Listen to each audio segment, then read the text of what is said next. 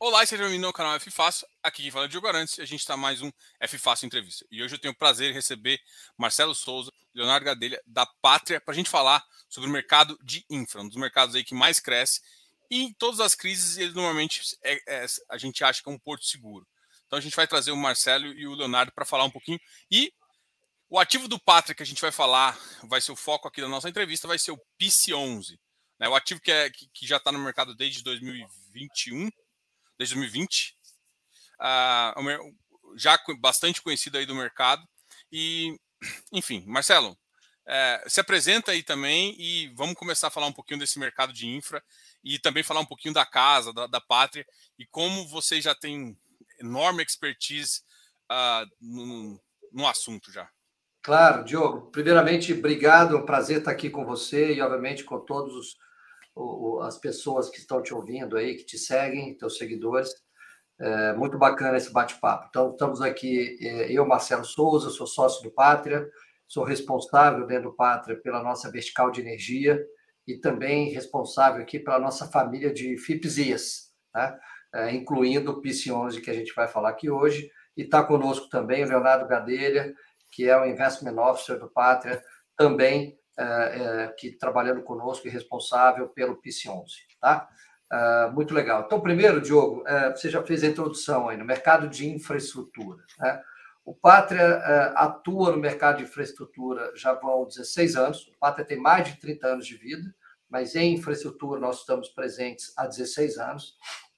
É um, é, um, setor que a gente gosta muito. Porque é um setor usualmente é, muito intensivo em investimento, né, em CAPEX, ou seja, construir uma, uma usina de geração, duplicar uma rodovia, construir um porto, né, para prover infraestrutura adicional para o mercado, mas sempre é, esses ativos estão atrelados a contratos de longo prazo. Né? Então, se eu vendo, se eu vou construir uma planta de geração de energia, eu vou obter o famoso PPA, que é o contrato de compra e venda de energia por 15, 20 anos. Se eu vou duplicar uma rodovia, é, normalmente ela está atrelada a uma concessão adquirida do poder concedente por 30 anos ou algo parecido, a mesma coisa um porto, etc. Então, é, o Brasil é muito carente em infraestrutura, não preciso dizer para os brasileiros que conhecem bem, né? nós estamos sempre é, vendo quais são as características das nossas rodovias, da nossa estrutura de telecomunicações, é, da carência que a gente tem em expandir o sistema de energia, por exemplo, né? Então, essas são as principais verticais que o Pátria atua, né? Energia, é onde a gente tem, por exemplo, geração, geração renovável, transmissão, tudo isso o Pátria investe, já investiu. Uh, em rodovias, por exemplo, dentro de logística, né? portos também dentro desse setor. Uh, e telecom, né? que é um setor também onde a gente está muito atuante, com empresas de data centers, empresas de torres de telefonia, por exemplo. E agora, mais recentemente, nos posicionamos também em água e saneamento. Já tem um tempo que a gente está também uh, nos estruturando para atuar nesse setor. Então, o estudo entra aqui na nossa vertical de infraestrutura. Uh, de novo, muito potencial para crescimento, porque o Brasil e a América Latina, onde a gente também atua, é muito carente em nova infraestrutura. Então, aqui realmente tem muito a ser feito e por essa razão que o Pátria gosta muito desta vertical e a gente vem investindo bastante. Só para você ter uma ideia, Desde que nós começamos a investir em 2016 nesse setor, nós já criamos 23 companhias em diferentes subsetores desses grandes setores que eu acabei de mencionar. E a maioria das coisas que a gente faz é, é, é criar infraestrutura nova, né? que é desenvolver uma planta de geração, construir uma, duplicar uma rodovia, etc, etc. Isso sempre nas nossas famílias de fundos tradicionais. Foi o grosso que a gente fez nos últimos 16 anos. Mais recentemente, Diogo, uh, o que, que a gente fez? Uh, nós, então, criamos essa nova família de fundos, que são a família dos FIPs e ES. E por que isso? Porque é um produto que atende muito bem os investidores que estão buscando uma alta previsibilidade de dividendos e de, e de retorno, tá? com ativos de baixo risco. Tá? Então, normalmente são ativos operacionais, ou seja, eu não preciso construir a usina ou construir a rodovia, esses fundos investem em ativos performados, né? Então, por exemplo, uma usina eólica já operacional ou uma eventualmente uma rodovia já duplicada e, portanto, com fluxo maduro, etc, etc. Né? Então, essa nova família de fundos, o Pátria criou já ali em 2019 e fizemos, portanto, a, a primeira captação, que foi o PIC11, né? É, fundo este que investiu em alguns projetos eólicos, numa estrutura que eu não vou fazer o spoiler, o Leonardo Gadeira vai explicar já quais são os ativos e quais são e qual é essa estrutura, por que, que a gente acredita que ela é muito interessante para o que a gente está propondo aqui. O grande tema é que realmente para o uh, público, principalmente uh, as pessoas físicas brasileiras, é um produto muito interessante, porque ele, ele consegue congregar essa questão de ótimo retorno, com ótimo dividendo, em ativos de baixo risco, que eu já acabei de mencionar, mas além disso, ele tem o benefício fiscal dos FIPS e ES, né, dos fundos de infraestrutura, e, portanto, eles são isentos de imposto de renda, tanto no dividendo quanto no ganho de capital. Né? Então, é uma família de fundos muito interessante, que endereça muito bem, é, é, ou, ou seja, o desejo das pessoas físicas brasileiras de poder estar exposto a um produto, primeiro, vinculado à inflação, que era protegido pela inflação, tanto é que o retorno e o, o famoso yield, né? E a gente pode explicar mais, desses, desses fundos são IPCA mais alguma coisa, né? O Leonardo Gadeira vai explicar para você já já. E, de novo, acho que a gente conseguiu, com o PIS 11, fazer um belo produto e uh, a gente vem entregando no PIS 11 um resultado melhor do que foi prometido no prospecto quando nós lançamos o fundo, tá? Do ponto de vista de uh, dividendo, do ponto de vista de, de retorno, etc. E tal, tá? Então, este, esse eu diria sobre o mundo de infraestrutura, né? Como um grande conceito. Acho que é, é isso que eu queria dizer para vocês. E, obviamente, no que diz respeito aqui ao fundo, eu vou passar a palavra para o Leonardo Gadelha falar, mas eu não sei, Diogo, se você teria alguma pergunta ainda é, sobre o mercado de infraestrutura que você gostaria de eu, eu, eu, eu, ia puxar uma pergunta aqui, né? Porque recentemente teve aquele plano integrado de longo prazo de, de, de infraestrutura, né? É, o que de, de fato assim mudou nesse plano? É, por exemplo, você, vocês que são investidores desse mercado em todos, quase todos os segmentos. Isso ajuda a você também a, a trazer captação internacional? Como é que você enxerga esse plano? Ah, e assim, a gente vê que mais ou menos nesse plano a gente. É, o Brasil já tem contratado, precisa ter contratado mais ou menos 240 bilhões de reais. Né? Isso significa que é um mercado que a gente vai que está crescendo e ainda vai crescer muito, né? Como é que você enxerga esse plano e esse, esse mercado assim é, nas, nos próximos anos? Você acha que a gente vai continuar tendo mais produtos? Como é que você enxerga essa visão, assim, né? Porque às vezes o, que eu acho que, que eu sinto que alguns investidores têm ainda é uma visão um pouco restrita, porque hoje em dia a gente está com poucos produtos, menos de 20 aí, né? E a gente não cresceu tanto igual outras famílias.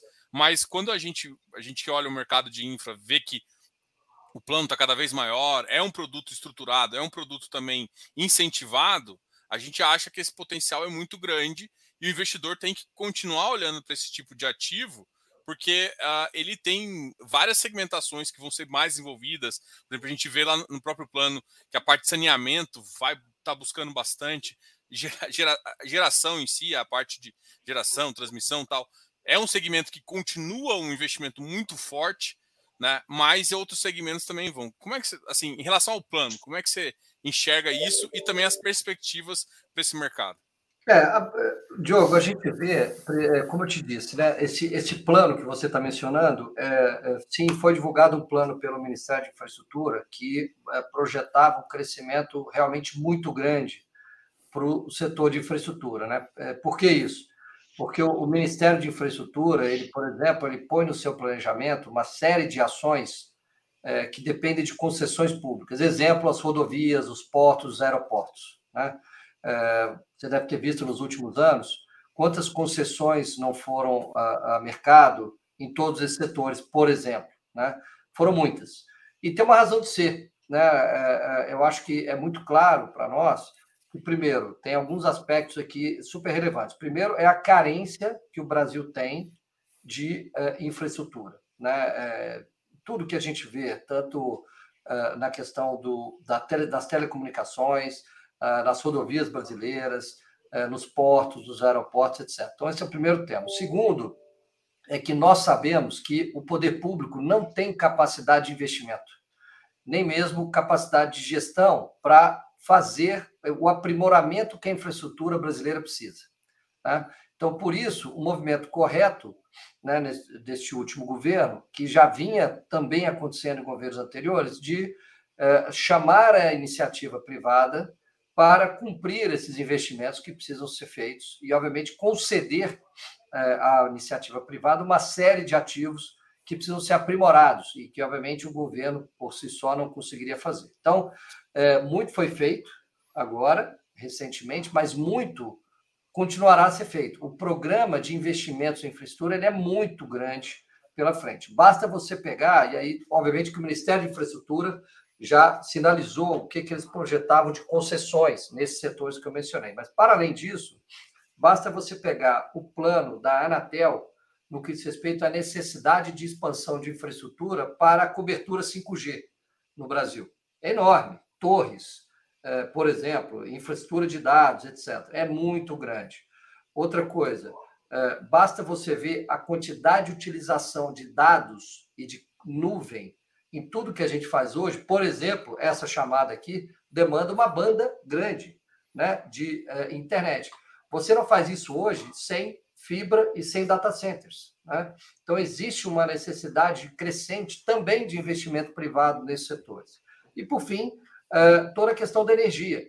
Né? Uh, basta pegar o plano da EPE, que é a Empresa de Pesquisa Energética, que é quem planeja o crescimento do setor elétrico brasileiro, para você ver uh, que o Brasil ainda precisa crescer muito em geração de energia e muito em transmissão de energia.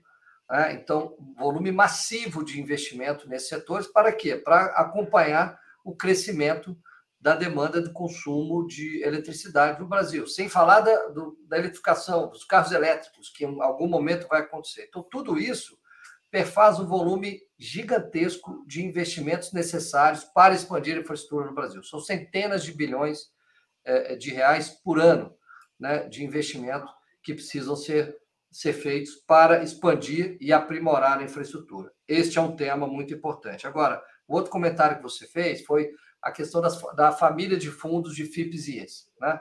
É, eu acho que toda a questão da a evolução da regulamentação e deste mercado aconteceu ali né, nos últimos anos, pré-pandemia. Né? Então, muitos agentes, inclusive o Pátria, se posicionaram para ofertar produtos né, nessa linha. Os FIPS e ES, que são, obviamente, voltados para ativos maduros, né, performados, em operação. Né? Nós também é, atuamos nisso. Eu acho que o que aconteceu de lá para cá foi é, o próprio movimento da pandemia que fez com que o Brasil tivesse que expandir muito a taxa de juros. Né? Então, quando você está com uma taxa de juro real oficial mais baixa, né, é, e, e, aí as pessoas têm mais apetite para investir nos FIPs e ES.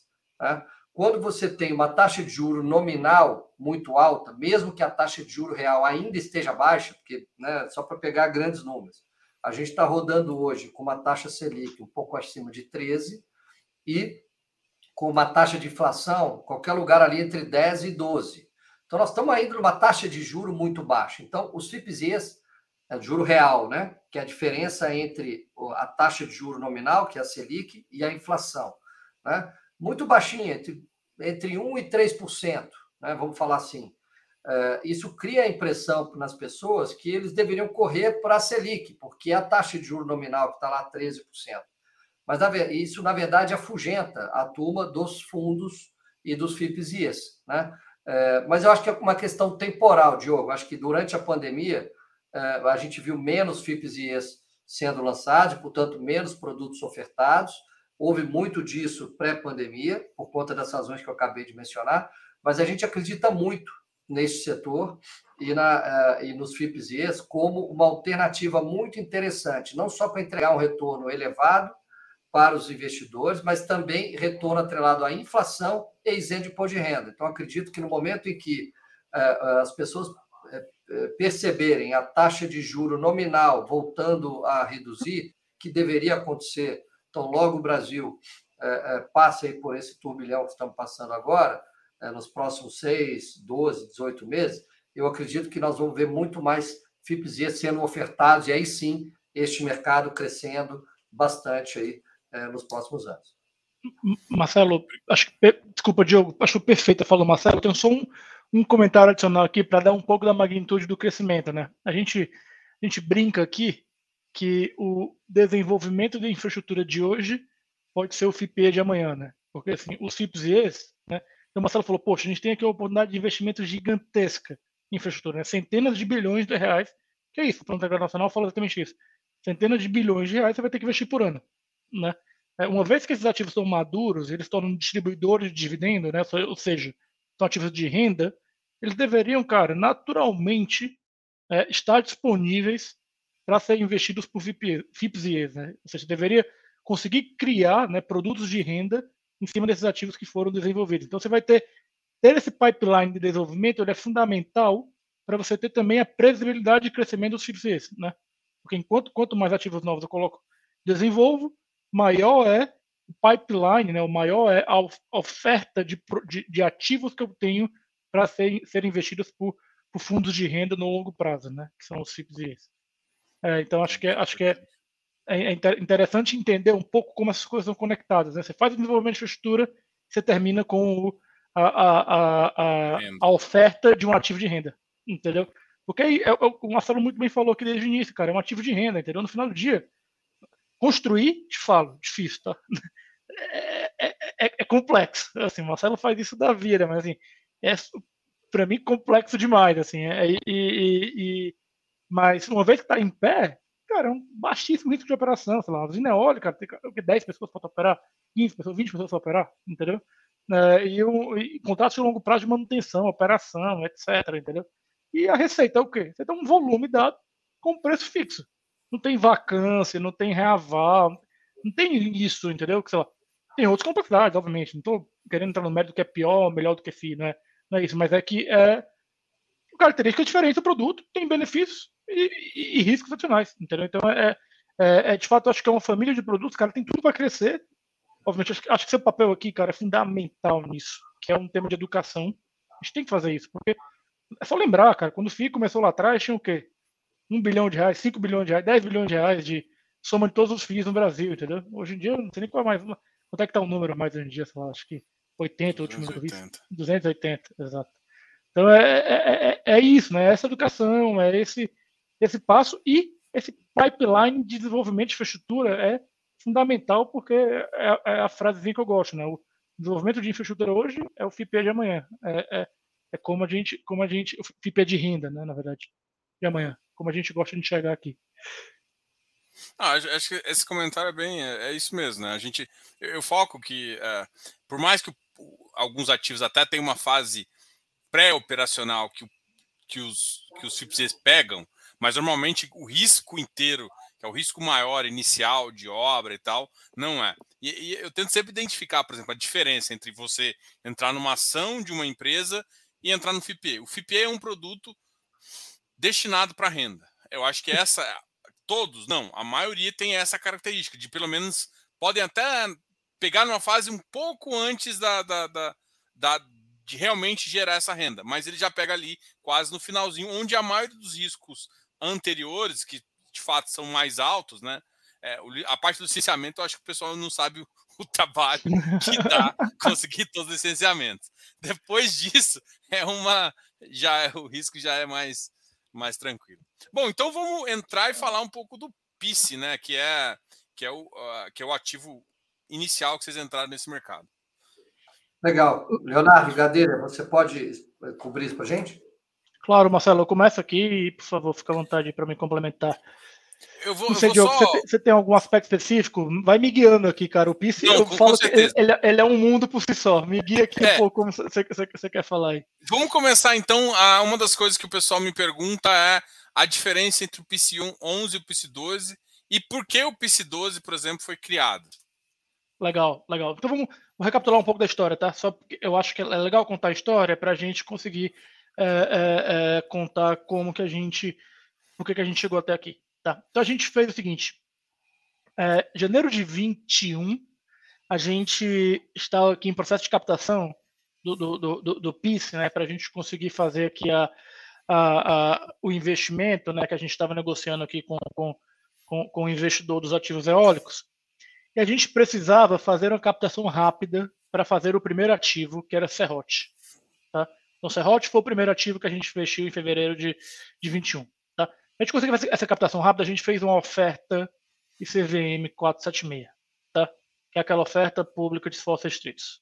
Né? Então, a gente fez essa, essa, essa oferta, no jargão a gente chama 476, né, no jargão de mercado, para a gente conseguir captar rapidamente. Essa oferta tinha, né, é, foi destinada a pouquíssimos investidores, tem aquela característica, eu só posso é, divulgar, divulgar 75 investidores, investidores profissionais, nenhum, nenhum investidor qualificado, etc. Então foi uma, conversa, uma, uma oferta bem, bem, bem, eu chamo bem, mais reduzida, e a gente criou lá o, o, o que era na época o PIS 12. Né? E até o 13 também, o 13 é nem negociado. O 13 é a oferta escritural, que é basicamente o dinheiro do pátria e de um investidor âncora. É, então a a gente, criou lá o, o, o PIS 12 né, lá atrás, que tinha um, uma, uma, tem uma liquidez muito menor, porque a oferta, a quantidade de cotas que negociam do PIS 12 é muito menor né, do que do PIS 11, e ela tem uma taxa de administração também diferente, uma, tinha FIIs de estruturação diferente, etc. É, foi uma oferta separada que a gente fez em janeiro e fevereiro de, de 21. Tá bom? Em março de, 20, de 21, a gente começou a. Enfim, a gente viu que a gente ia conseguir fechar os outros dois ativos, que era a Serra do Mato e Afonso Bezerra, e a gente fez um processo muito mais amplo aqui, divulgação ampla ao mercado, que é na, a famosa é, é, ICVM 400, né? A gente fez a 400, a oferta pública de esforços amplos, e a gente, é, a gente fez a distribuição ao mercado do PIS 11. Então, o PIS 11, então o que é o PIS 11? O PIS 11 é cerca de 500 e poucos milhões de reais, né, 550 milhões de reais, que a gente fez uma, uma, uma oferta 400 para captação ampla, que tem lá a sua liquidez bem maior do que o PIS12. O PIS12 negocia, eu brinco que o PIS12 negocia quando chove, né, sei lá, ou nem isso, ele negocia uma vez a cada, uma vez por mês ou, ou, ou, ou mais, né, e, e, então, de fato, o, o, a cota líquida, né, porque interessante isso, os FIPS, eles têm classes de cotas diferentes, tá? E essas classes de cotas, elas têm, obviamente, negociação diferente. Ah, eu tenho o PIS 12, eu tenho o PIS 11? Não, você tem o mesmo fundo embaixo, mas você tem é, liquidez diferente, você tem é, é, taxa de administração diferente. É, os direitos, é, os direitos são, são, são, são bem parecidos, são parecidos, é, são iguais, na verdade, mas, mas você tem principalmente esse tema de, de, de, de taxa de mineração versus liquidez que é, que é, que é diferente. É, e, e, obviamente, também um investidor profissional, outra, outra qualificado, etc. É, então, essa é a principal diferença aqui entre o PIS 11 e o PIS 12. No final, o ativo final mesmo, se você tentar comprar PIS 12, você vai demorar um pouco para conseguir investir. O PIS 11 é, é, a cota que, que negocia e é a cota, a cota de fato que a gente fala que é a cota que a gente fala no dia a dia aqui, porque é onde está a maioria dos nossos investidores. O PIS 12 é bem, bem restrito para poucos investidores, de fato, por falta da liquidez. Tá bom? É, essa parte já. Então vamos falar um pouquinho de geração eólica. E aí, é, vamos falar então das operações de vocês, dos ativos que vocês investem, Serrote, Serra da Mata e Afonso Bezerra. Tá bom. Você quer dar um overview aí, Marcelo, de geração eólica e eu falo dos ativos? Acho que é legal. Acho Posso, que sim. A eólica é, é um, mundo, um, mundo, um, mundo, muito maior do que a gente investe, do que a gente, do que o PC11 aqui. É, não, então, primeiro é o seguinte, o setor eólico é um setor que a gente gosta muito, Diogo. É, há já alguns anos a gente vem investindo, né? no caso aqui do PC11, você vai ver que numa estrutura diferente, mas efetivamente desenvolvendo e comprando ativos eólicos, a gente está fazendo isso já há alguns anos. Então, a gente conhece bastante, esse setor, entende bem a dinâmica dele, conhece bem né, as tecnologias que estão hoje sendo ofertadas no Brasil. Você sabe bem né, o grande, o grande é, diferencial do setor uh, dos projetos eólicos do Brasil está no vento que o Brasil oferece. Né? O Brasil tem hoje regimes de vento muito, muito interessantes, principalmente no Nordeste e no Sul do Brasil, onde uh, no Nordeste, principalmente, onde a gente consegue ver ventos de alta velocidade e uh, muito constantes. Né? Então, isso é muito interessante para operar um parque eólico. Né? E no sul, idem, o sul ele tem ventos também de alta velocidade, um pouco menos constante, mas também numa intensidade muito interessante. Fato é que o Brasil é abençoado, né? Para fazer renováveis no Brasil, nós temos muito vento, nós temos muito sol, nós temos muita água, é impressionante. Então, é, isso é muito bacana. Agora, em eólica, a gente vem investindo há muitos anos. Uh, e, obviamente, quando surgiu a oportunidade da gente fazer o FIPE, o primeiro, né, que foi o PIS 11, nada mais natural que fosse em eólica. Né? Um setor que a gente conhece bem, uh, a gente gosta, uh, a gente conhece os principais fabricantes de aerogerador, conhece o, o histórico de operação deles, a gente conhece muito bem o regime de ventos do Nordeste, já mapeamos vários desses projetos, já investimos em projetos no Nordeste no passado, é, usamos os principais consultores aqui para nos dar uma boa visão é, da expectativa de geração, etc. E o setor oferece contratos também muito interessantes, né, no que diz respeito à previsibilidade da receita, né, de quanto, como ela está contratada e etc.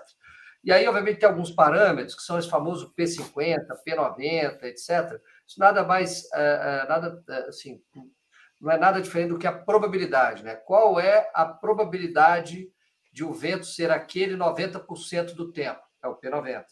Né? A probabilidade do vento ser aquele 50% do tempo, é o P50, e por aí vai. Né?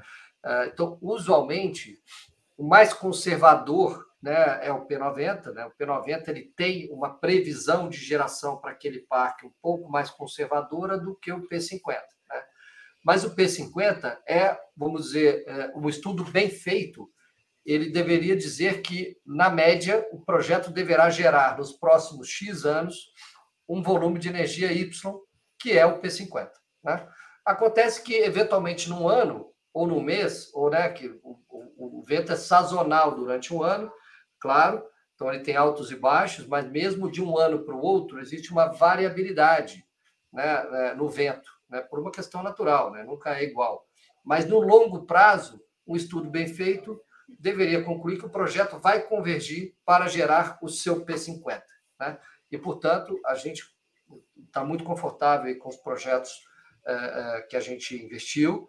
Né? É uma tecnologia muito dominada. Hoje, a geração eólica no Brasil já atingiu patamares bastante relevantes, né? dezenas de milhares de megawatts instalados já operando, então uma base instalada muito robusta, é, que nos permite conhecer bastante é, este setor. Tá? Então, em, é, grosso modo, é, eu acho que é, isso. Talvez, Gadeira, você pode falar um pouco mais, acho que dá um pouco mais de colorido dos projetos que estão hoje investidos aí no PIS 11 para dar um pouco mais de, de, colorido sobre isso. Perfeito, Marcelo. Acho que foi, foi ótima essa explicação aí. Acho que me ajuda aqui também na, no descritivo dos projetos, tá? Então, o que, que a gente que, que a gente está vendo aqui no, nos três ativos. Né? Então a gente vou, vou, começar recapitulando aqui só é, sobre os ativos. São três ativos, né? É, é, dois adjacentes, realmente um do lado do outro, é, na, na, no município de Trairi, no Ceará. Tá? É, praias muito bonitas, inclusive, quem quiser visitar. É, a gente tem dois ativos lá em um, Serrote e Serra do Mato, são dois ativos adjacentes, tá bom? o terceiro ativo que é Afonso Bezerra, no Rio Grande do Norte. Está um pouco mais no, no, no, interior do estado, não, não tão na praia quanto Serra do Mato e, e, e Serrote. Tá? Então, esses ativos eles somam aqui mais de 480 megas de capacidade instalada, né? Eles somam aí é, é, é, mais de quase 90, 90 turbinas, tá? É, então, o que é que a gente tem aqui? É, a gente tem nesses três ativos, né? É, os três ativos estão 100% operacionais, super importante é, comentar isso, né? Então, é, acho que essa apresentação aqui é o nosso último webcast, né, que a gente fez em maio. É, é, exato. Então, a, o, o, update é: esses três ativos estão 100% operacionais, a gente já, já divulgou isso no, no, no nosso último relatório. A gente está com os financiamentos tudo em ordem. O, operação e manutenção é contrato de longo prazo, tá? Com o fornecedor de turbinas. Então, o mesmo fornecedor de turbinas tem um contrato de operação e manutenção, o contrato de manutenção, desculpa, no longo prazo para as turbinas. Então, sim, a gente tem visto, né, taxas de disponibilidades ótimas para esses para esses contratos acima do, do, do contratado, tá? Acima do 96% que é o primeiro ano aí da contratado, tá? É, então a gente tem a gente tem tá bem confortável e bem e bem otimista quanto à a, a, a, alocação dos ativos, a geração e, e, e tudo mais, tá? Tem um fator aqui que, que a gente brinca, né? A gente, é, a gente fala que, que na geração de um ativo ele depende de duas coisas, né? Ele depende de. É, e, e, aí, só para recapitular aqui, voltar um pouco na fala do Marcelo, e, e obviamente, aqui, Diogo, eu vou entrar em detalhes. Pode ser muito detalhes, mas eu acho que faz parte aqui um pouco do, do, do, do da fala aqui e de trazer elementos novos e, e acostumando as pessoas com o, os termos do setor. Né? Então a gente, a, gente fala, a gente fala o seguinte, né?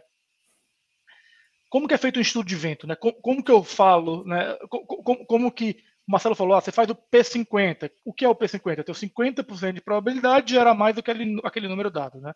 Tem o P90. O que é o P90? Tem 90% de probabilidade de gerar acima daquele número dado, por isso que o P90 é, o mais, é mais conservador do que o P50. O 75 é o quê? Tem 75 de probabilidade de gerar acima daquele número, logo ele é o meio do caminho, entre os 50 e 90. Né? Só que isso é uma curva normal, então ela não é uma reta, né? ela, ela tem uma, tem uma, uma uma certa é, é, variação, tem uma barriguinha aí, mas sei lá, acho que entre nós aqui dá para dá, dá para nada que não dê para aproximar, tá? Então é, é, é, um pouco essa a, a, a, a ideia aqui do, do 50, 75 e 90, tá? Então a gente de fato sempre olha isso, mas a geração de um ativo, né? Ela é, como que, com, desculpa, o estudo de vento para eu calcular o P50, 75 e 90 como é que ele é feito? Ele basicamente você bota torres anemométricas, né, que você fica medindo a velocidade do vento anos, anos e anos lá medindo a velocidade do vento, né? E aí você tem lá o fabricante te dá, cara, essa aqui é minha curva de potência. Se ventar X eu gero Y, se ventar A eu gero B, se ventar C eu gero D e assim por diante. Aí ele tem lá a curva dele, beleza? O consultor, um bom consultor, consultor de renome aqui que a gente contrata sempre mais de um, tá? Para ter sempre mais elementos, o que, que ele faz? Ele casa a informação do, do vento medido com a informação da, da curva de potência, que inclui disponibilidade, blá, blá, blá, blá, do gerador, fala, vai gerar tanto. E aí tem, obviamente, uma incerteza no meio do caminho. Porque, cara, depende de, tipo, como é que o Marcelo falou, a sazonalidade do vento, a modulação do vento, quanto que o vento gera no, no intraday, no, quanto que o vento gera no, no mês, no ano, no, em diferentes anos, né? E, e assim por diante. Então, você, imagina, a soma de desses fatores aqui que gera certeza, que é exatamente essa curva de probabilidade que eu falei, 50, 35 e 90. Tá? Então é, é, é, é assim que a gente constrói aqui a, a, a, a, possibilidade de geração. Então, em resumo, é o ativo tem que performar bem e o vento. A soma das duas coisas me dá a minha, me dá minha geração. Então a gente sempre está. E aí eu brinco, né? Que é o que a gente controla, que é a performance do ativo, como que eu não controlo, que é o vento. Né? Então, é, as duas coisas somadas, elas dão a, a, nossa, a nossa geração, logo a receita do parque. Tá bom? É, então, é, é, é esse é o, o, o resumo que, que, normalmente eu faço aqui. Por que, que isso é importante? Porque, cara, do ponto de vista de, de, de operação, o que eu controlo, os ativos estão gerando super bem. Os ativos estão, estão é, bem mantidos, a, a Vestas, que foi o fornecedor, fornecedor dos ativos, estão performando, taxa de disponibilidade, etc, etc. Né? tem uma variável que eu não controlo, que é o vento. Né? Esse ano é, casou de ser, de ser um ano, um, um ano aí que a gente está é, vendo chuvas intensas, etc, etc, e no, na região do Ceará, principalmente, porque Afonso Bezerra entrou em operação agora, tá? É, Para ser bem transparente, em maio. Então, o que a gente tem de histórico de operação dos parques são os dois parques no Ceará, tá? É, então, casou que nos primeiros meses do ano, nos primeiros meses do ano, a geração, a, o vento, né, nessa, na, na, na, na legal, esse tem de janeiro a, a abril, isso continuou para maio, junho, a, a, a, variação é bem parecida aí. Você tem uma geração abaixo da média dos últimos anos, que não é a melhor média do mundo, mas já é, mas já seria, já seria melhor. Por que isso é importante? Porque você vê, até dezembro a gente gerou, gerou bem, gerou dentro do esperado lá, tal, entendeu? Tem um mês ou outro que pouca variação e tal, mas dezembro gerou muito bem e, e por aí vai, né? Você, tem essa, essa sazonalidade, mas fevereiro foi um bom mês também que a gente gerou muito próximo, né? O 2.1 bem próximo do 2.3, mas teve janeiro, março e tudo, abril, foram meses de, de, de geração é, abaixo do esperado. Nossa visão aqui, muito do efeito do Laninha, que é um efeito que acontece lá de 7, 7 anos, tá? E que está dentro dessa incerteza de curva.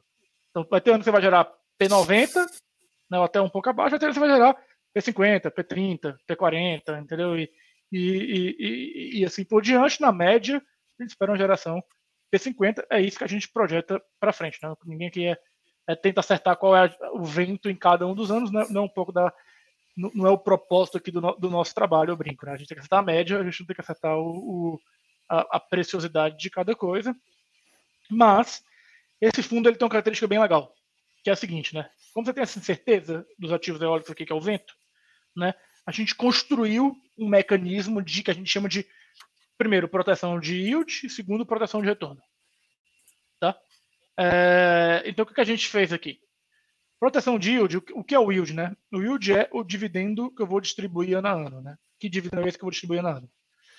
A gente projetou ele no início, no estudo de viabilidade, né? Para, sei lá, R$ reais por ano. Então ele deveria, sei lá, 8,70 na verdade, né? Por ano. Ele deveria ser é, o P50. Né? Ele era projetado no P50. Por quê? Porque os ativos vão lá, eles geram, geram, tem lá o custo, né? ah, legal, o prospecto, né? Perfeito.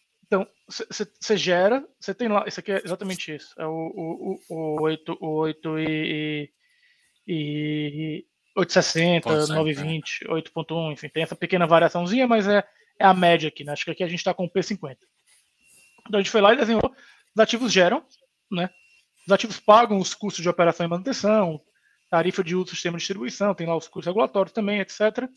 Tem lá a dívida do BNB, os ativos têm, os ativos têm dívida com o BNB, então eles pagam também a dívida com o BNB. O que sobra né, é distribuído para o que a gente chama para um segundo nível. Nesse segundo nível, a gente tem prioridade no recebimento do dividendo, né, a prioridade de recebimento de, desse valor. Depois, o que sobra vai para o investidor, vai para o dono do. Acionista. Pro acionista, né, vai para o dono, dono do ativo. Esse, esse capital que sobe, né, então tem essa subida que eu falei, né, que é depois que eu paguei tudo lá embaixo, essa subida, eu tenho uma regra de divisão, uma regra de rateio aqui, né, entre eu e o, e o, e o, e o acionista. Como é que funciona essa regra? Gerar 50% é meu, gerar 90% é dele. Tá? Desculpa. Gerou P50, 50% é meu, gerou aí 50% é dele. Gerou P90, 90% é meu, 10% é dele. Tá? É, então essa, essa é a nossa regra de rateio de forma geral. Obviamente cara, tem detalhes, detalhes, mas o, o que opera é essa regra que eu tô que eu tô, que eu tô falando aqui, isso é feito trimestralmente. Tá bom? É, então, é, é, é, é, esse é o mecanismo de proteção, que é mais ou menos o que simula, essa, que, mais ou menos não, é o que simula essa tabela de sensibilidade aqui, né, que é o 8.6, o 9.2 e o 8.1. Tá? Então, que é basicamente o seguinte, para cada cenário de geração, tá vendo? No cenário A, B e C, uhum. eu vou ter gerações em megawatt médio por ano, né, ou seja, megawatt horas por ano, diferente, né? Que é o P50, o P75 e o P90, né? Vou ter cenário de geração diferente, mas o meu vídeo vai bater muito próximo ali, sei lá, vai ter uma variaçãozinha entre 8.1 e 9.2, né? Para cada um desses desses cenários de geração, a gente o P50 é a média lá o 8.6. Tá bom? É, é, é, é essa é, é, é, esse é o desenho do produto para manutenção de yield. Tá? Mais importante do que isso é a manutenção de retorno. Como eu estou com dívida, né, porque a gente não lembra, a gente não investiu em equity, a gente investiu na dívida. Então o retorno é contratado. 10,6 que a gente viu lá atrás é um retorno déficit nominal, né, que era próximo de PCA mais 6,5 com a nossa projeção de 4% de, de inflação. Tá? É, ele é contratado, ele é o retorno que a gente, para quem entrou na, no início, é o retorno que a gente espera é, desde, desde o início. Para quem entrou, para quem para quem está entrando agora, está hoje próximo de e a cota caiu 3. muito, né? É, próximo de 10,3, né? Porque a cota caiu é, é, é, substancialmente logo, né? Eu, e aí uma pergunta que me, que, que me fazem normalmente é: Poxa, mas por que, que o retorno aumenta tanto? Né? Simples. Eu te falo por quê. O fluxo que eu tenho para receber lá na frente é o mesmo. Não muda. Esse fluxo que eu vou receber é o mesmo. Tá? Se a cota voltasse hoje para 100 reais, qual seria o meu yield? 9 que nem um, um pouco acima do que eu prometi no prospecto, que era 8,6. Entendeu? Meu yield hoje ele é, é, é quase 12%, né? É, porque eu tenho essa. Eu tenho essa. Porque a cota está, enfim, nesse, nesse valor abaixo da, do, da cota patrimonial e da cota dos do 100 reais, né? Então, por isso a gente tem o fluxo para frente é o mesmo, estou pagando menos. Logo, o meu retorno é maior. Tá bom? Para quem tu no início não muda nada, o cara vai ter o que a gente, o que a gente prometeu, mas sem retorno maior. Uma, uma, uma, uma, dúvida é a seguinte, beleza, você falou que quando você recebe P90, a prioridade é você receber, ou seja, você produziu um, menos você recebe antes para garantir isso. E se ficar abaixo do P90? Boa pergunta, 90. É, eu, eu estou, tô, tô, estou limitado no 90. O que é que vai acontecer? E aí o tema que é super importante aqui, tá bom? Essa dívida foi feita para ser repaga em 20 anos, né? que é o, o, prazo da dívida, 20 anos. Mas, mas, importante mencionar, o parque tem 35 anos de operação. Tá bom? Então eu tenho 15 anos de geração de caixa que não estão na minha conta. Tá? Então, o que acontece é o seguinte: chegou lá, no vigésimo ano, por qualquer motivo que seja, sei lá, ficou gerando P99, né? Não sei nem se existe isso. Né? Supor o caso aqui. E aí eu não consegui, eu não consegui, só fiquei tomando 90%, não fui repago, né? Por qualquer motivo que seja, né? Eu vou chegar lá no vigésimo ano, e aí o acionista vai ter que, ou ele vai me injetar Aportar, dinheiro para pagar, aportar, ou, ou, ou, eu vou, ou eu vou virar para ele, não, não tem esse negócio mais tempo, vou virar para ele e falar, cara, então me dá o ativo aqui. É, eu fico com o upside desses 15 anos. Entendeu? É, então é, é, é, é uma dívida. Entendeu? É, é, que, que, você tem uma dívida de qualquer companhia, que nem um CRI. Você virou lá e falou, cara, o cara não me pagou o CRI porque deu vacância. Entendeu? De duas, uma. Ou ele vai aportar dinheiro para repagar o CRI, ou eu vou, ou eu vou é, tomar o ativo, né? Sei lá, vou ficar dono do ativo, mas aqui não vender o ativo e, e monetizar para me repagar. É, é, legal também entender assim só uma coisa. Então, por exemplo, se produzir menos, existe uma possibilidade que seja pequena, mas existe a possibilidade do dividend yield do prospecto cair, se isso acontecer. Dois anos seguidos um pouco abaixo, tem essa possibilidade. O que, o que você garante é o retorno total. É mais ou menos só para entender, ou seja, como eu estou na dívida, eu tenho o retorno total, ou seja, o IPCA mais 10,3 vai. O que o pessoal tem que confundir aqui, não necessariamente, e aí essa palavra é muito, não necessariamente vem através do dividend yield. Você pode vir com um volume maior lá no final. Vai certo? vir como dividend yield, se não hoje, no futuro. É. Sempre vai vir como entendeu? É. É, é, exata, é, exatamente, é exatamente, exatamente, mas, cara, sua fala é perfeita. Pode ser que não, não hoje, mas no futuro eu tenho contratado esse retorno. Aí você fala assim, putz, cara, tem risco de não entregar de jeito nenhum esse retorno? Cara, como tudo na vida tem, entendeu? Sei lá, entendeu? Sei lá o que pode acontecer. Não consigo nem, nem mensurar aqui o que pode ser, mas está contratado e a gente tem fortes indícios de que vai entregar esse retorno. É, eu acho que o tema importante aqui, Diogo, neste fundo especificamente, é o seguinte: se você compara esse investimento com o investimento puro de equity, Imagina eh, se tivéssemos feito o mesmo investimento em equity, né?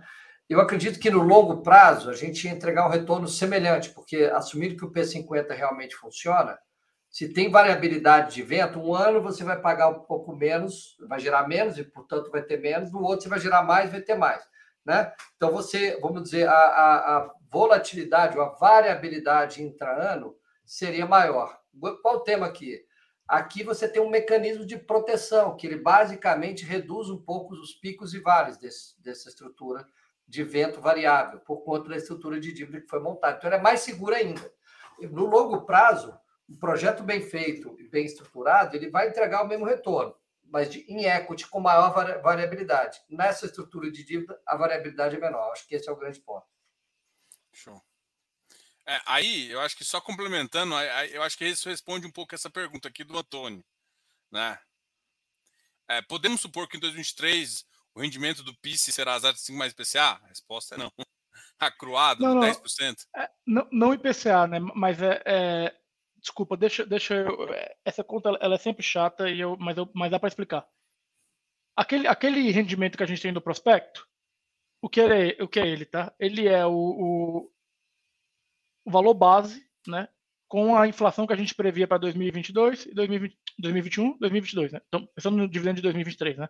A inflação de 2021, a inflação de 2022, que era 4%. Como a inflação foi 10, por exemplo, esse ano a gente era para entregar 10,73, tá?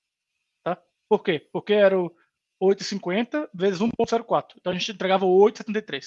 Esse era o número do, do prospecto, se eu não me engano. Acho que eu tenho bem esse número na minha cabeça, se consegue colocar aí.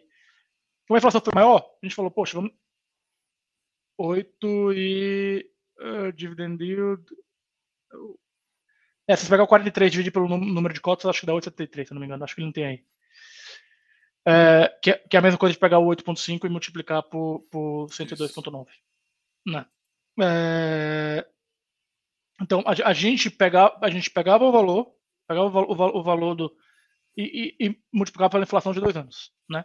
A gente foi lá, a inflação foi maior. Então 8,73 virou 9, porque a inflação foi maior, tá?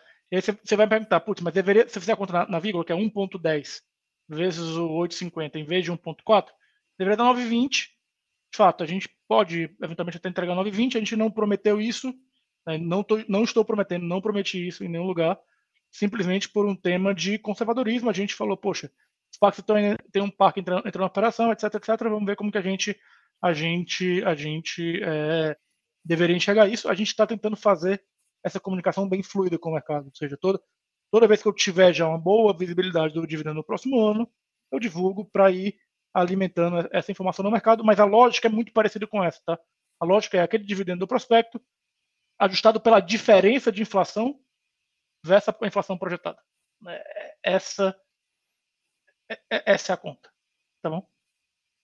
Show. Uh, uma outra coisa, a alavancagem financeira que você falou do, do banco, do BNB, atrapalha é. alguma coisa? Acho que tem essa pergunta aqui do, do Linelson. Qual a alavancagem financeira do projeto e dessa alavancagem, em qual parte o PIS e a parte dos outros credores? É que o PIS também está na, na, na, na, dívida né, do, do ativo, mas é, o que eu estou entendendo tá... é a preocupação com, com, com, com, o restante da dívida que não é que não é a própria nossa aqui do Padre. É, é, uma, é uma alavancagem, alavancagem padrão aqui de, de, de, de, de que a gente chama de Project Finance. Né? Project Finance. Então ela você tem uma cerca de, de próximo de 50% de alavancagem do, do, do, CAPEX, né? Foi do BNB, 25% nosso e 25% do equity do, do, do, do acionista. É mais ou menos essa proporção que a gente tinha lá pro CAPEX. Uma pergunta aqui também que vai a inflação alta atrapalha a avaliação atual do PIS, considerando que as debêntures não estão pagando inflação? Eu acho que esse aqui é de novo a questão da estrutura confunde um pouquinho. É. De novo, gente, a inflação é o seguinte: a inflação, a o, o, como eu gosto de responder essa? Minha dívida corrige por inflação.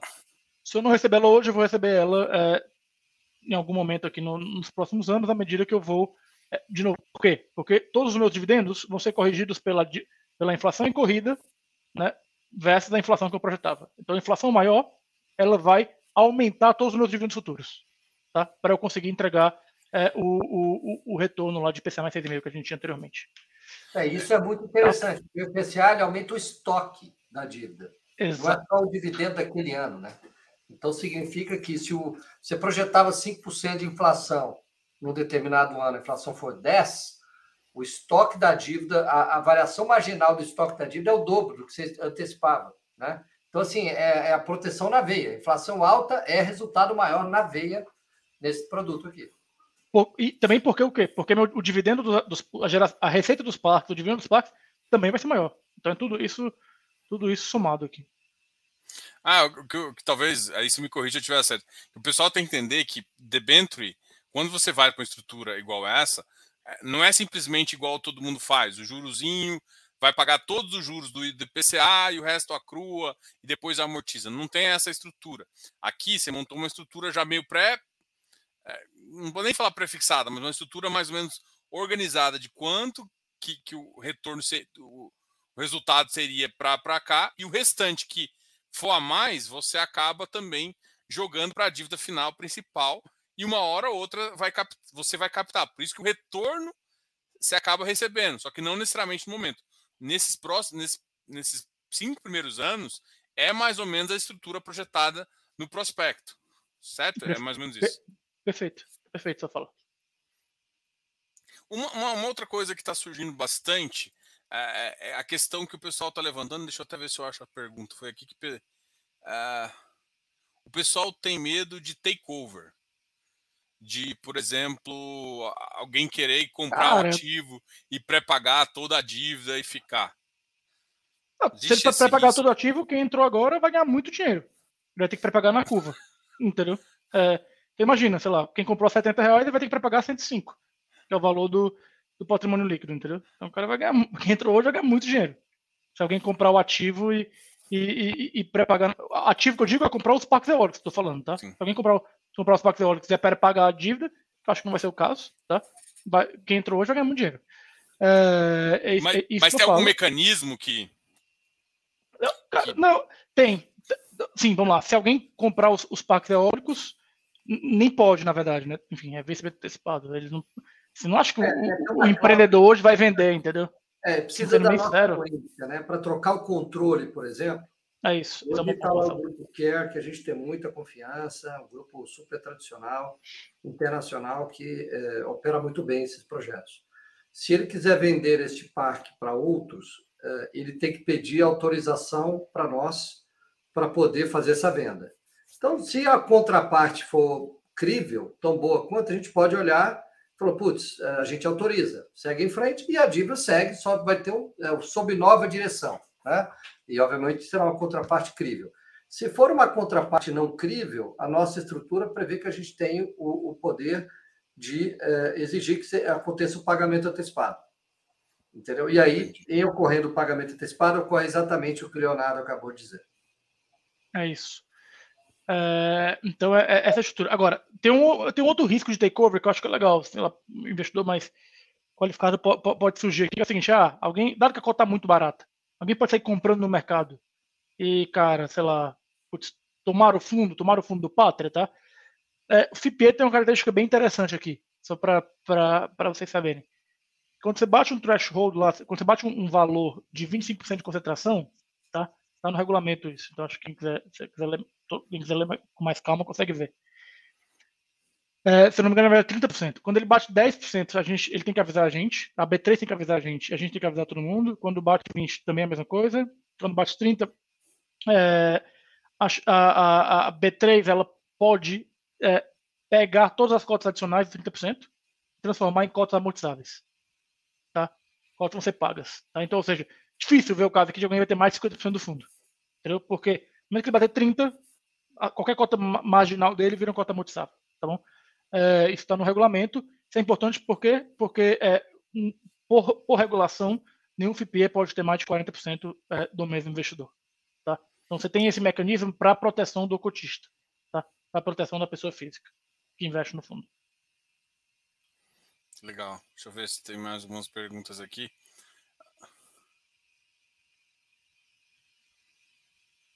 Essa que a gente já respondeu. Ah. Tal, tal, tal, Olha, vamos, vamos. Aqui tem, eu tenho uma, tenho uma, uma outra avaliação assim, por exemplo. Uh, agora a gente a está falando aqui uh, desse, desse segmento de geração que a gente acha bem interessante, né? Eu tenho uma, uma curiosidade até o que, que vocês com, comparariam, por exemplo, um os, os, os, outros segmentos de geração, né? Qual, como é que vocês classificam, por exemplo, ah, se eu tivesse que falar uma classificação de uma geração uh, de um parque eólico e tudo mais. E, por exemplo, lá na frente, se o fundo uh, chegar, voltar para o preço patrimonial, a gente consegue fazer uma emissão e colocar um parque, um outro, um, mais, mais ativos desse fundo? Isso é, é permitido no, no, fundo?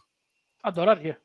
É, essa é, Brinco, brinco que aqui, esse aqui é hoje meu sonho de verão, mas adoraria fazer isso com, com, com, com, com mais frequência. Assim. Inclusive, a gente pode até eventualmente, acho que, enfim, fazer novas emissões de fundos aí do, com a mesma estratégia de investimento, porque assim, a gente gostaria de fazer follow-on desse fundo. A gente tem um pipeline de ativos aqui gigantescos, tá? Para fazer é, novas emissões do, do, do, do PIS, né? Então, fazer follow-ons do PIS, fazer nova cotação, é para mitigar tudo isso que a gente falou, tá, Diogo? Colocar ativos para dentro de geração solar, de geração hídrica, linha de transmissão, etc.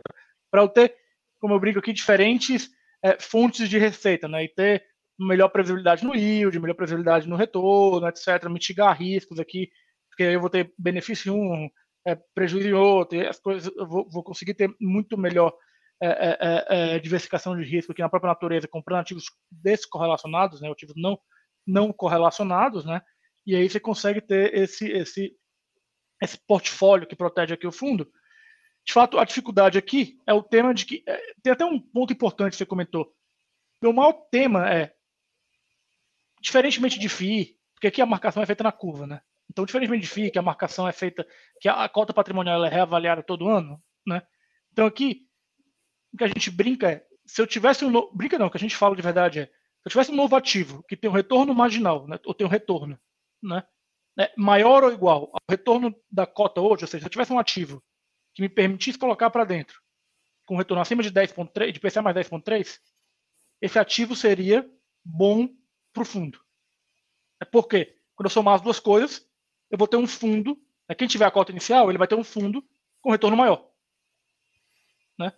Então a cota patrimonial aqui, no nosso caso, ela importa muito menos, entendeu? Do que importa para FII, enfim, no final é, é a avaliação que importa.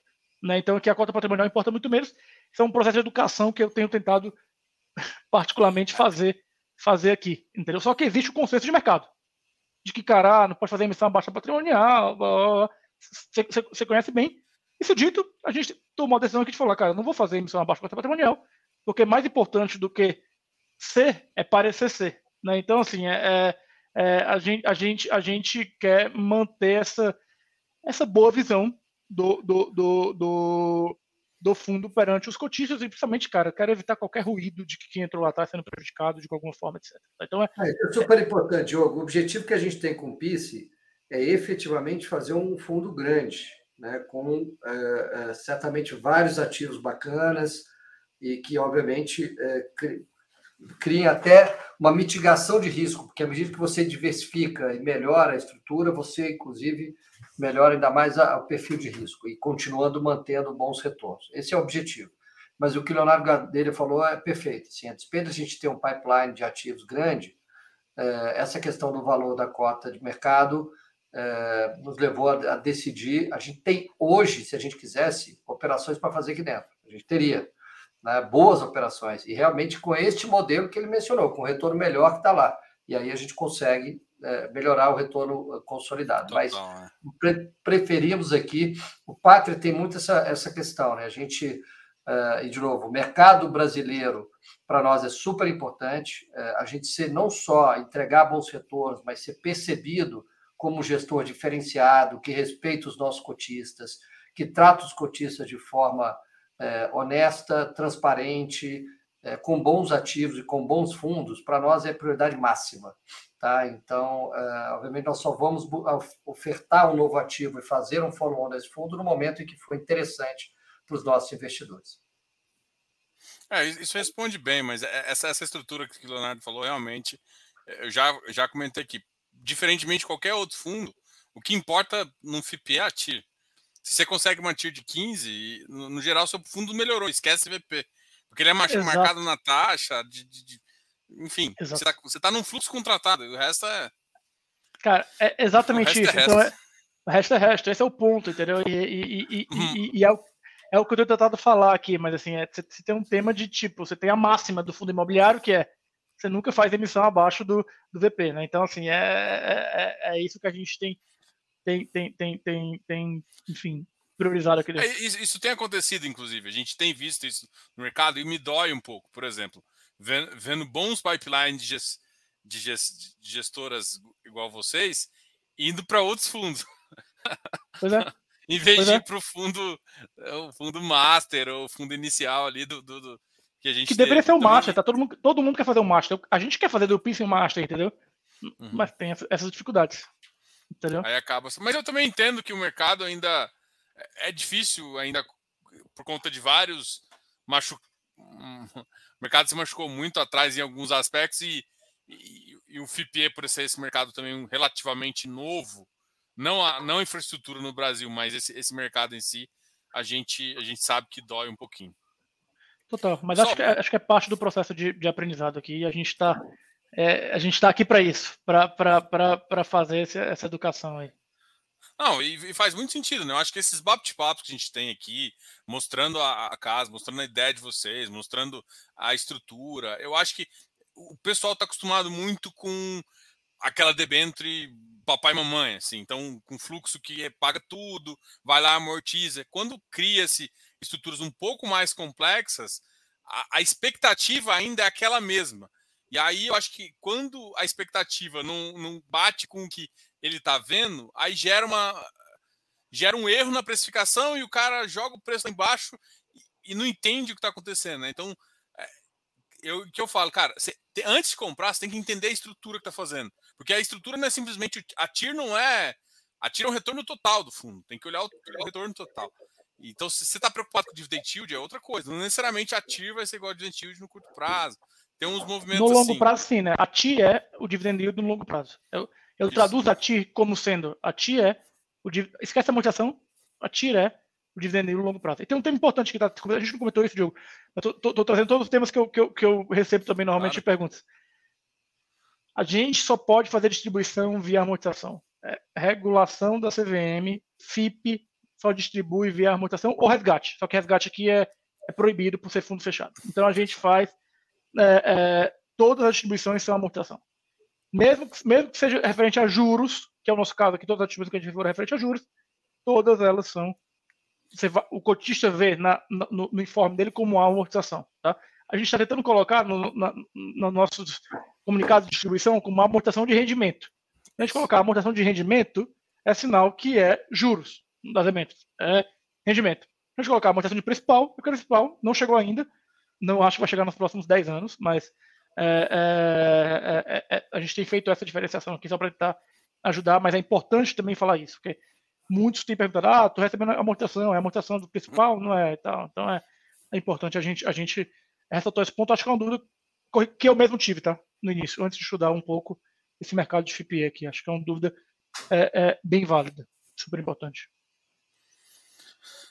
Bom, obrigado aí, Leonardo. Obrigado, Marcelo. A gente. Esse bate-papo foi muito legal. Espero repetir, pelo menos uma vez no ano, que a gente conversar. Uh, eu acho assim, dá para ter clareza em relação ao fundo, ao que esperar. Eu acho que você tem que entender dos ativos. Eu acho que a geração. A geração eólica está crescendo bastante e, e, é bom se acompanhar os ativos assim com, com bom vão ter um bom histórico e tudo mais. Pessoal, obrigado a todos. Deixar falar as últimas palavras e a gente encerra aqui a nossa bate-papo. Não, eu, na verdade, queria, Diogo, agradecer aí a oportunidade. Eu acho que o Gadelha já deu aqui a mensagem, né? Para nós é super importante é, poder bater esse papo com você e com teus seguidores, porque, de novo, é um mercado novo, é, é uma dinâmica nova, e quanto mais esclarecimento for levado né, aos investidores, mais, é, vamos dizer assim, mais informação flui e, portanto, é, maior o poder de tomada de decisão. Não estou nem dizendo que os investidores vão investir mais ou menos, mas que eles vão poder ter mais informação para tomar sua decisão para escolher um produto ou outro. Né? Então, de novo, do nosso lado aqui, estamos sempre à disposição. Sempre que quiser bater um papo, é, estaremos aqui prontos para fazê-lo, tá? E assim, eu acho que é interessante também, acho que daqui a um mês mais ou menos vocês soltam o trimestral do segundo semestre, né? Normalmente vocês fazem. Quando é que vai ser? O Gadeira tem de cabeça aqui. Quando é que vai ser? A gente, a gente deve fazer por volta na segunda quinzena de agosto. Tá? É o trimestre do, do, do, anterior. A gente sempre busca fazer entre 45 e 60 dias após o trimestre, que é o período de fazer as informações financeiras, todas as informações detalhadas aqui, etc. Não, show de bola. Tá Fala bom? também as últimas palavras para a gente encerrar aqui. Não, bom, Marcelo, Marcelo falou muito bem. É, eu, eu, eu, eu, de fato, queria só agradecer e nos colocar à disposição aqui, gente. A gente, obviamente, está sempre é, falando com todos aí quando a gente está em captação, mas a gente tem cada vez mais aprendido que é, é, esse relacionamento com o investidor no dia a dia é tão importante quanto, ou mais importante do que o relacionamento com captação. É, enfim, nos colocamos à disposição. A gente tem um site que é o pice11.com.br e a gente tem um, um e-mail, né, é, que é ri, né, né, é, para eventuais dúvidas.